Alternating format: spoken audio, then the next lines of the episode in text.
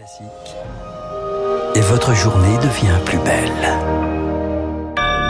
Et c'est un bonheur de vous accompagner jusqu'à 9h. Il est 7h30 sur l'antenne de Radio Classique.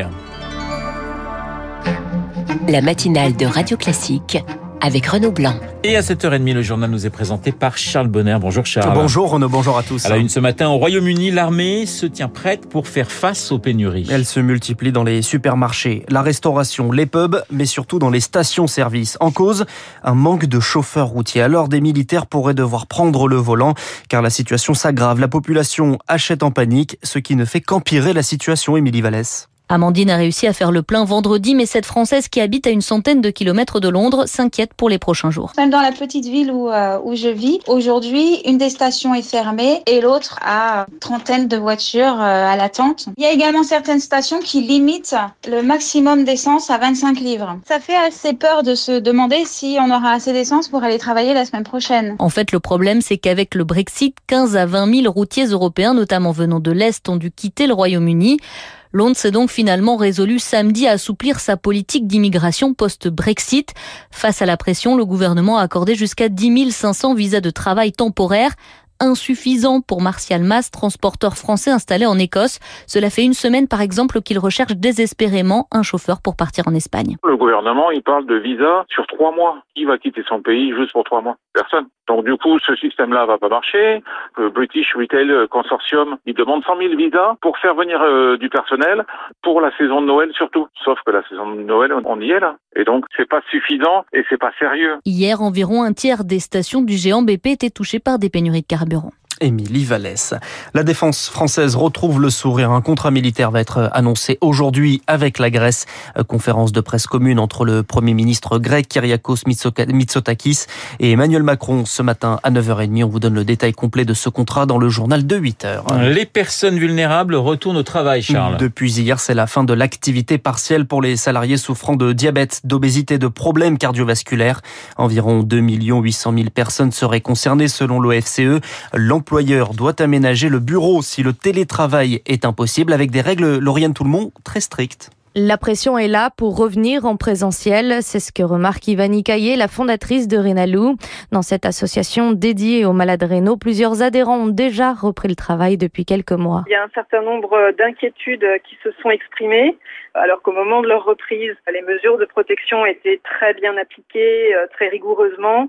Depuis, il y a une sorte de relâchement, notamment le port du masque, est moins bien respecté, parfois y compris sur le lieu de travail. Dans les entreprises, on se dit pourtant prêt à respecter toute la batterie de mesures établies par le gouvernement. Laurence Breton-Cueni, vice-présidente de l'Association nationale des DRH. L'isolement du poste de travail, par exemple, un nettoyage ou de la désinfection de son poste de travail pour éviter de se trouver dans les horaires d'affluence, lui permettre d'arriver à 7 heures du matin et à partir plus tôt l'après-midi. Cette typologie de personnes vulnérables, si on enlève l'âge, on va être pour 1000 entre 5 à 10 personnes en moyenne par entreprise. Nous les connaissons. Et en cas de conflit entre le salarié et l'employeur, c'est à la médecine du travail de trancher. Les précisions de Lauriane Tout-le-Monde.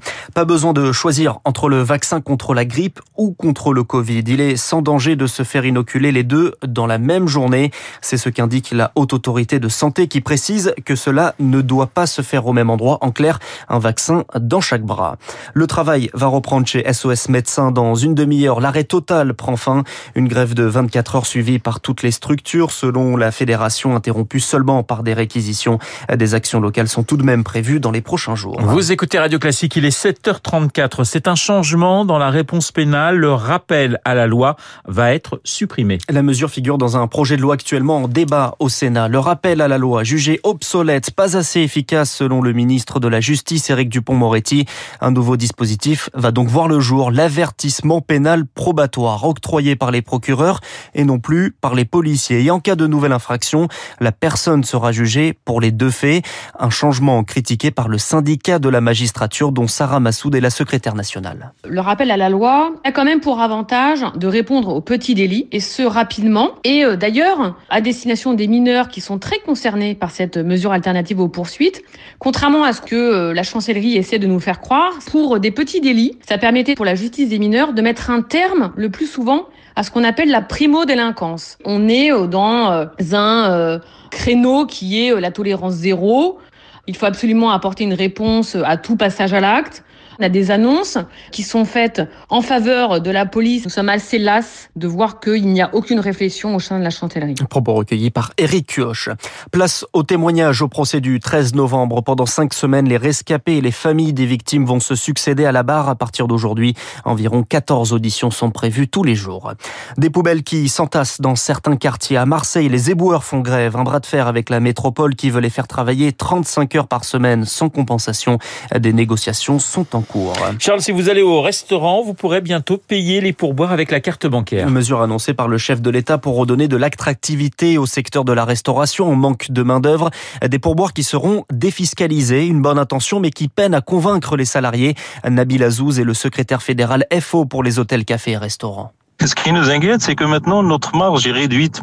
Demain, dans les négociations, ils vont nous dire finalement la défiscalisation des pourboires, c'est un pouvoir d'achat pour les salariés. Donc là, l'augmentation de salaire qui était prévue, elle va être beaucoup plus moindre. Là, ils vont se soustraire à leur responsabilité de chercher les vraies solutions et de faire une réelle augmentation des salaires. Nabil Azouz de Force ouvrière FGTA, interrogé par Éric Mauban. Et pourboires et carte bancaire, on en reparlera dans un instant juste après ce journal avec François Geffrier dans les spécialistes. La gastronomie française brille. Le chef David Tissot remporte le Bocuse d'Or à domicile puisqu'il est lyonnais. C'est une première pour un Français depuis 2013. Ils devront mettre les petits plats dans les grands. Le PSG en lice pour son deuxième match de Ligue des Champions. Coup d'envoi ce soir à 21h face à Manchester City avec le retour dans le groupe parisien de Lionel Messi et Marco Verratti. Merci Charles. Charles Bonner pour le journal de 7h30. On vous retrouve dans moins d'une heure pour l'essentiel de l'actualité. 7h37 sur Radio Classique. Dans un instant, les spécialistes, ils ont pour nom François Geffrier et David Doucan.